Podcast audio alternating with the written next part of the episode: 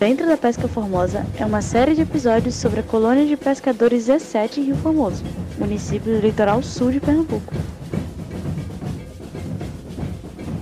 O nosso podcast é uma realização do projeto de extensão do Tapioca, Grupo de Pesquisa em Ciências do Mar, uma parceria entre a Universidade Federal de Pernambuco, Universidade Federal Rural de Pernambuco e Instituto de Pesquisa para o Desenvolvimento IRD França.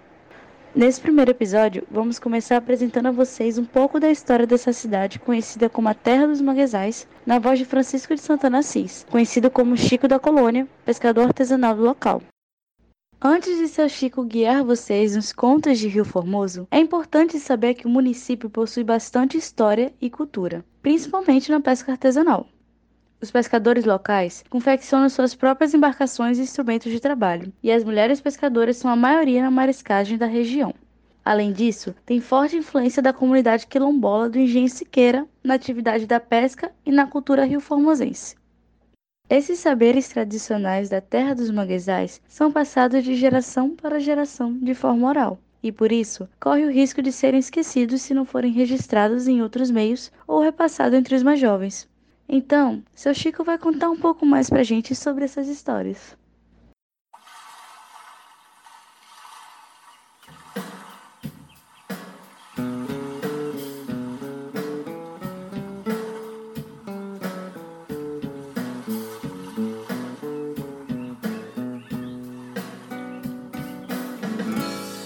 Feliz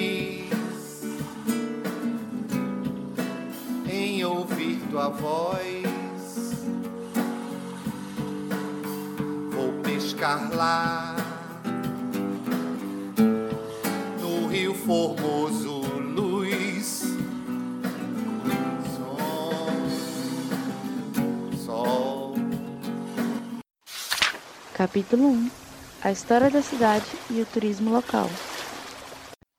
Os barqueiros aqui do nosso município estão, estão tão despreparados que eles não se preocupam em, em- em mostrar a história do município, não se preocupam em mostrar a cultura do município, não procura mostrar a origem do nome Rio Formoso, que é um nome tão bonito, uma história tão bonita que a gente tem aqui, feito tem a Pedra Grande, a Pedra da Inês, tudo isso são histórias que podem ser lenda, mas dizem que são verídicas. O pessoal não vende essas coisas. A história da Batalha do Reduto mesmo, que, que foi dado 7 de fevereiro de 1633, no dia 7 de fevereiro, essa Batalha do Reduto, onde nós tivemos 20 homens rio formosenses lutando contra é, é, os 600 holandeses. Nós praticamente vencemos a batalha porque ainda restou, eles mataram uma grande quantidade, mais da metade dos holandeses. 20 homens contra 600. Então, quando eles invadiram, conseguiram invadir o cruzeiro, que chegou, só tinha Pedro de Albuquerque, que foi, era o comandante, reformosense, e ele estava ainda com, com a espada punhada nas mãos e dizendo, vamos meus amigos, vamos meus amigos, só ele vivo, os tudo mortos. O comandante holandês, quando queriam ainda terminar de matar o Pedro de Albuquerque, ele não deixou, disse, um homem desse não se mata. Não vê eles que são heróis, e não chegou a matar Pedro de Albuquerque, que ficou lá, e depois, quando chegou as tropas de Recife, que os holandeses já tinham se retirado, levaram ele e ele recuperou, não chegou a morrer. Ele era maranhense e seus, seus restos mortais, seus ossos estão lá no Maranhão. Foi de quando ele faleceu aqui, levaram para lá, porque a família dele era de lá. Ele estava apenas em Formosa, muito aqui localizado, né, desde pequeno, mas que as suas origens eram do Maranhão. Então, assim, essa história que eles não contam, eles não têm interesse de, de mostrar a importância do, do ecossistema, a biodiversidade que temos aqui no ecossistema, as camboas, é, não- eles não, não procuram mostrar os cavalos marinhos para os turistas. Isso para mim isso é triste. Eles não pensam em mostrar a cultura de Rio Formoso, que nós temos uma cultura muito linda, sobre fandango, dor de ouro, é, o, o caboclo linho, tantas coisas, é, é, o pastoril, tantas coisas importantes que nós temos no município. E eles não vendem essas coisas para o povo, não mostram essa coisa, não falam sobre isso. Eles não mostram como pegar um caranguejo, eles não mostram como pegar um aratu, não mostram como pegar um siri para o turismo, turista. E trazer para dentro do manguezal. Então, isso é triste. Entende? Mas, infelizmente, nós estamos é, é, em um momento de tentar resgatar resgatar essa cultura, resgatar eh, essa consciência desse povo, para que nós possamos valorizar mais o nosso estuário, os nossos pescadores. Capítulo 2 Colônia de Pescadores 17 A colônia de pescadores 17 do Rio Formoso, ela surgiu com o nascimento de, de Tamandaré cidade, né? Em 95 houve a emancipação né, de Tamandaré, que era o distrito de Rio Formoso. Então, a colônia que abrangia toda essa área era a Z5, que era com sede própria em Tamandaré. Então, assim, com o nascimento de Tamandaré, nós ficamos aqui sem saber o norte que ia tomar, porque uma, cidade ter colônia em outra cidade. Era um negócio que não tinha nem cabimento. Então, eu juntei uns cinco pescadores, uma, uma comissão, e nós fomos até a Marinha, fomos até o Ibama, para saber qual era a origem da colônia Z5. Se era com sede própria em Rio Formoso ou Tamandaré. Mas nós não, até hoje, nós não conseguimos saber onde ela tinha o, o, a sua origem, se era Tamandaré ou Rio Formoso. Então nós procuramos a federação na época, presidente da federação era Joana Mozinho, fizemos reuniões e foi aí onde nasceu, em 96, foi feita uma junta governativa, né, através da federação, onde eu fiquei presidindo por 90 dias. Após 90 dias, é, foi feita uma eleição direta né, com os sócios, a participação de todos os sócios. Na época nós tínhamos 45 sócios, mais ou menos isso, a fundação da colônia, com isso aí. E eu fui eleito presidente da colônia, né? chapa única. E daí nós começamos. O vídeo fundamental com esse nascimento, surgimento da colônia, foi eu mostrar para os pescadores, igual a importância da organização e a preservação ambiental. Foi, ela nasceu no dia 30 de agosto de 1996. Foi a fundação da colônia. Então, nós já começamos com o panfleto, pelos moradores da margem ribeirinha, pedindo para que eles não jogassem lixo no rio, essas coisas todas. Então ficou determinado que eles juntariam os lixos e nós íamos com as embarcações recolher esse lixo e colocar no, no ponto de apoio. Então eu consegui esse saco aqui com, no, nas padarias e a gente fazia esse, esse, trabalho. O pescador ia duas vezes por semana e colhia esses lixos e colocava no ponto de apoio. Mas mesmo assim, é, os lixos continuavam sempre dentro do rio. Em 98 surgiu a Universidade Católica, né, veio para aqui, começou com o trabalho conosco, com os pescadores, e daí nós já tínhamos feito diversos mutirões de limpeza, todo ano nós fazíamos dois, dois mutirões de limpeza. Combinou conosco para fazer um mutirão de limpeza. Eu não lembro bem o que foi o mês que foi feito, mas foi em 99. Em 99. Então nós fizemos é, esse mutirão de limpeza e foi pesado em dois dias, sábado e domingo, foram pesados 163 toneladas de lixo.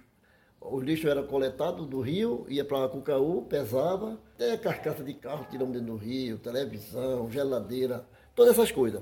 Nós continuamos com esse trabalho. Quando foi em 2002, nós fizemos aqui um plantio de mangue e chegamos a 10 mil mudas de mangue nas partes devastadas. Plantamos essas mudas e em 2002 eu fui agraciado com o prêmio é, Vasconcelos Sobrinho. A luta foram de todos os pescadores e a comunidade que se inteiraram em limpar o rio, essas coisas todas. Então, assim, a preocupação nossa sempre foi essa. Porque se o ambiente está limpo, sadio, a gente vai ter o pescado em abundância e o pescado sadio, é lógico.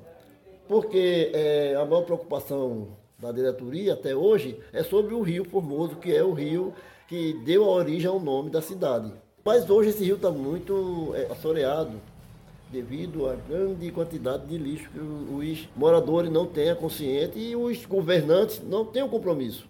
Temos toda essa preocupação, tem, buscamos parceiros com as universidades, ONGs, para que nós possamos manter é, esse rio sadio. Ele era chamado pelos indígenas é, Imoguaçu, que na linguagem indígena quer dizer grande rio verde. Ele era volumoso, profundo. Capítulo 3 Os manguezais de e as mudanças globais.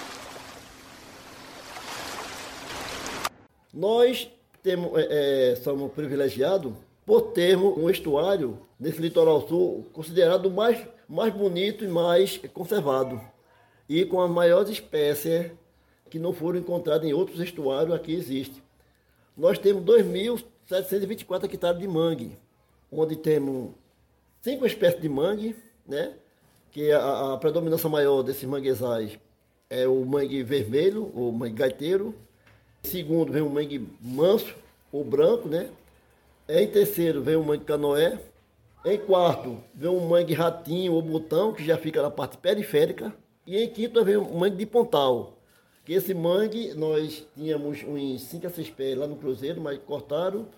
E temos uma grande quantidade de pés desse manguezal lá no pontal da prainha. Nós temos 576,5 hectares de mangue aqui só no estuário nosso, de Rio Formoso. Né? Esse 2724 é abrangindo ao norte, e ao sul Tamandaré. Em 2005 nós tivemos o privilégio de ser agraciado com reconhecimento do remanescente de quilombolas, aqui em nosso município, que é a comunidade de Siqueira. Foram reconhecidos pelo, pelo presidente Lula. São parceiros nossos, são muitos pescadores e tem muito colaborado com a preservação ambiental. Nós vimos que a pesca está muito devastada, no, falta de incentivo, essas coisas todas, porque eu fico olhando com o passar do tempo, há 25 anos, 30 anos atrás, nós tínhamos grande quantidade de espécies de peixe que hoje né, já foram extintos, feito o ferreiro, o barbudo, né, é, o bagre amarelo, a espada, a espada não, a, a pescada amarela e outras espécies que no momento eu não estou lembrado, mas que o, a perucaia que foram extintas, hoje a gente não encontra mais aqui no nosso estuário. Tudo isso devido também à grande, à grande quantidade de o devastamento né, dos manguezais e a grande quantidade de agrotóxico. Veja bem, hoje, hoje a, a, a preocupação nossa é que o governo ele não tem compromisso, ele é descompromissado com a área ambiental. Aí, por que eu digo isso? Porque esses agrotóxicos que eles têm aí, o Roundup, o herbicida, que são usados para matar mato, pulverizar, isso aí para mim causa dois impactos. Um social e um ambiental. O impacto social é que aquele pai de família que está ali pulverizando, ele está fazendo o, o papel ou o trabalho de 15 a 20 homens. Quer dizer, aquele 20 homens que, que ele roçava durante o dia, se ele roçava 20, 30 conta a, a, aqueles 10, 15, 20 homens, um homem só pulverizando com o seu tanque de veneno, ele está fazendo, cobrindo o trabalho de todos esses homens. Então aí já causou um impacto social todos esses homens ficaram desempregados devido a esse agrotóxico. E o impacto ambiental é que aquele próprio homem que ele está pulverizando, ele está se envenenando. Com 5, 6 anos, ele já não está mais é, é, dando conta do trabalho. Como já conheço pessoas que hoje está, está atrofiado com isso, não está mais trabalhando, certo? É, pulverizou, matou outras pessoas que passaram por ali e inalou a, a, aquele produto que vem no ar, certo? Já houve caso aqui no município de um, assentado é, colocar o herbicida Roundup lá em cima no rio, na sua parcela, e embaixo tinha é, as mães lavando roupa, prato, essas coisas, com as crianças tomando banho, e a família veio toda aqui para o hospital, quase que morre. Graças a Deus não morreu ninguém, foi socorrida a, a tempo. Mas houve isso. E, assim, os peixes morreram vários. Hoje não existe mais é, a sarapó, a traíra, é, o cambotá, é, o camarão da água doce, tudo isso devido ao uso exagerado desses agrotóxicos. Porque eles usam, além deles usarem na margem do rio, eles usam lá para cima no alto, mas quando chove, mas quando chove, cai, a água leva tudo para dentro do, do, rio. E do rio vai para o manguezal. As ONGs, né, que, que vêm trabalhando, que vamos trabalhar em cima do uso exagerado do agrotóxico. Vamos tentar mostrar para os governantes quanto está sendo prejudicial. Houve um momento aqui que eu fiz o quê? Eu fiz nos armazéns um cadastro, assim, o uso do barragem, que é um produto de uso veterinário, mas que muitos aqui que não são pescadores usam para matar o camarão, que ele na realidade ele tira o oxigênio da água. Aí eu fazia esse cadastro, é, onde cadastro tinha nome da pessoa, endereço e identidade. Então, com o endereço, quando era no final do mês, eu ia lá, a diretoria da colônia ia, pegava esses cadastros que foram feitos E ia conversar com o rapaz para ver se ele tinha animal. Daí a gente sabia. Se ele não tinha animal, ele usou para matar camarão. Aí a gente entrava em contato com o CPRH, IBAMA, essas coisas. Por infelicidade nossa, os armazéns não, não, não quis mais aceitar o cadastro porque caiu a venda do, desse produto, porque ninguém queria mais comprar, porque ficaram com medo. Aí a gente parou, porque não tinha como mais andar, não tinha mais perna para andar. Capítulo 4 Pesca artesanal e pesca industrial. Pescadores tradicionais é muito importante na vida do, do brasileiro. Hoje nós podemos assegurar que não é muito, de muita importância para os governos, governantes, porque não gera imposto diretamente, certo? Ele só, ele só investe no, no, na pesca industrial, porque industrial, quando chega os peixes que levam para os frigoríficos, já estão ali, já sai já os seus impostos, certo? Mas só que o, o, o, o pescado da pesca artesanal é 60% que está na mesa do, do, brasileiro. A pesca industrial não, não vende a pesca das mulheres, das marisqueiras, não vende, não tem, não aparece.